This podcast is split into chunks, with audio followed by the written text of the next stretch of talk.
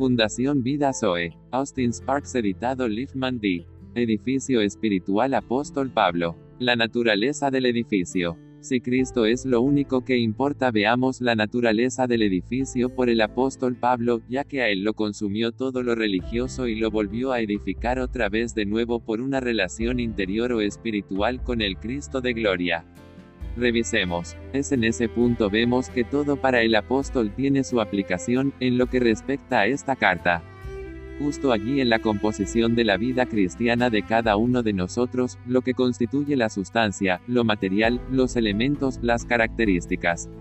Es allí donde el apóstol está aplicando esta gran diferencia entre la sabiduría terrenal y la sabiduría celestial.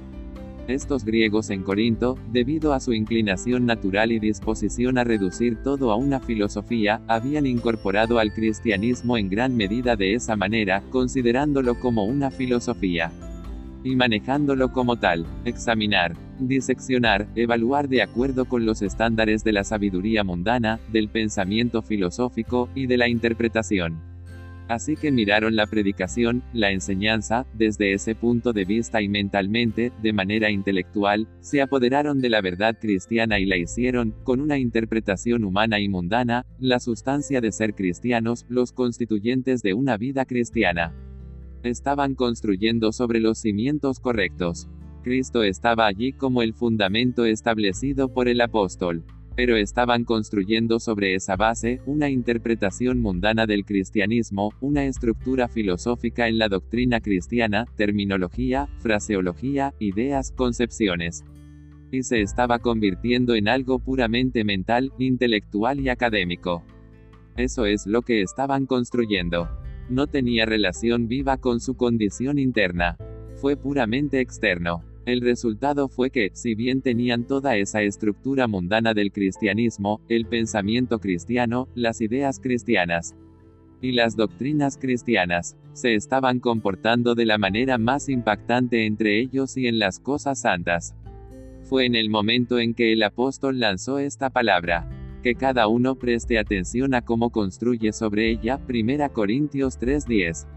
En otras palabras, lo que es de suma importancia no es la doctrina cristiana, mentalmente valorada y aprendida, sino una aprehensión espiritual viva y clara de Cristo.